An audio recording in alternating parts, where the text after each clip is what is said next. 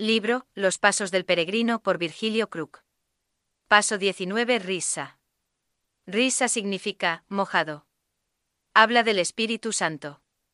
Hay momentos en que parece que el Espíritu Santo se manifiesta más, aunque siempre está en nosotros. Pero hay tiempos en que se manifiesta más y nos moja con la unción. Estamos en el mundo un lugar seco, un desierto en verdad y por lo más espiritual que sea el creyente, la sequedad del ambiente del desierto hace que llegue a estar seco. Pero el creyente espiritual no queda seco preguntándose la razón, sino que va a la fuente y se moja. Recibe una nueva unción, y continúa su marcha. Porque en lengua de tartamudos, y en extraña lengua hablará a este pueblo, a los cuales él dijo, Este es el reposo, dad reposo al cansado, y este es el refrigerio, mas no quisieron oír Isaías 28, 11 y 12. La palabra habla del Espíritu Santo dando reposo. En lo natural, cuando hace calor y el cuerpo está transpirado, es agradable mojarse con agua. Así es la promesa de Dios. El refrigerio que Dios ofrece a su pueblo es el Espíritu Santo. Cuando estamos cansados, viene el Espíritu Santo y nos moja, refrescando nuestro ser entero y quedamos como la tierra después de una lluvia. Pero tú aumentarás mis fuerzas como las del búfalo, seré ungido con aceite fresco. Salmos 92.10. Aceite fresco o aceite que refresca es la unción que da nuevas fuerzas, ya sea física o espiritual. Necesitamos frecuentar risa, cuando el Espíritu Santo nos moja también nos da risa que no podemos contener, ya sea para fuerza física o espiritual, pues tanto la una como la otra viene por el mismo Espíritu.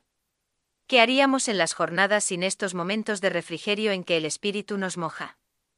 La unción del Espíritu alcanza aún las coyunturas del cuerpo y necesitamos esa humedad para seguir adelante. Mirad cuán bueno y cuán delicioso es habitar los hermanos juntos en armonía. Es como el buen óleo sobre la cabeza, el cual desciende sobre la barba, la barba de Aarón, y baja hasta el borde de sus vestiduras, como el rocío de Hermón, que desciende sobre los montes de Sión, porque allí envía Jehová bendición y vida eterna. Salmos 133 habla de aquella ocasión cuando Moisés ungió a Aarón. Moisés mojó con el aceite los pulgares del pie, la mano y la oreja de Aarón. Lo que sobró derramó sobre la cabeza de Aarón, de manera que iba escurriéndose y le mojó todo. Así es el Espíritu Santo cuando nos unge. Todo el cuerpo siente la unción. Son experiencias refrescantes con el Señor. Risa es un lugar de bendición para el creyente, por eso debe frecuentarlo, visitando a menudo este sitio. Paso 20. Ceelata. Ceelata significa asamblea, congregación o convocación. Es por el poder del Espíritu Santo que nos congregamos. Es cierto que nos reunimos en el nombre de Jesús, pero el Espíritu Santo es el poder que nos reúne. Cuando un creyente vive en el mundo y lleva una vida seca, no le es nada perder un culto, no le importa, más bien el no congregarse llega a ser su hábito.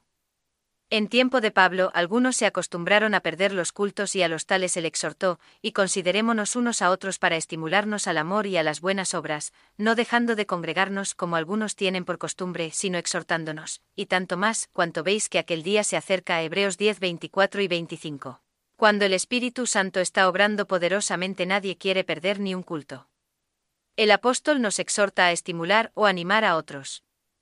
Nuestra preocupación es por los que no vienen a las reuniones, por aquellos que en sus peregrinaciones visitan pocas veces Ceelata.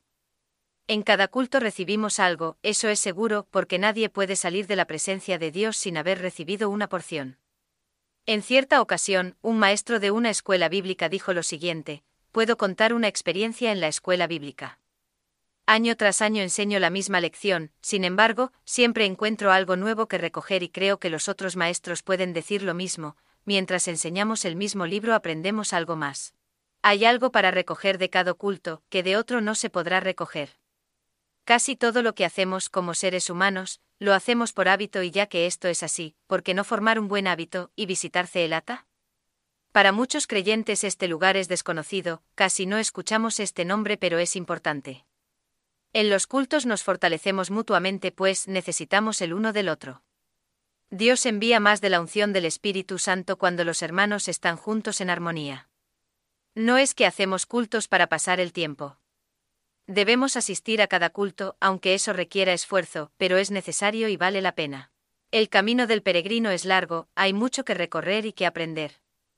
En Ceelata somos enseñados a congregarnos. Este lugar pone énfasis en la importancia y la necesidad de asistir a todos los cultos. Por eso oramos por aquellos que descuidan las reuniones y mientras así lo hacemos, vamos avanzando.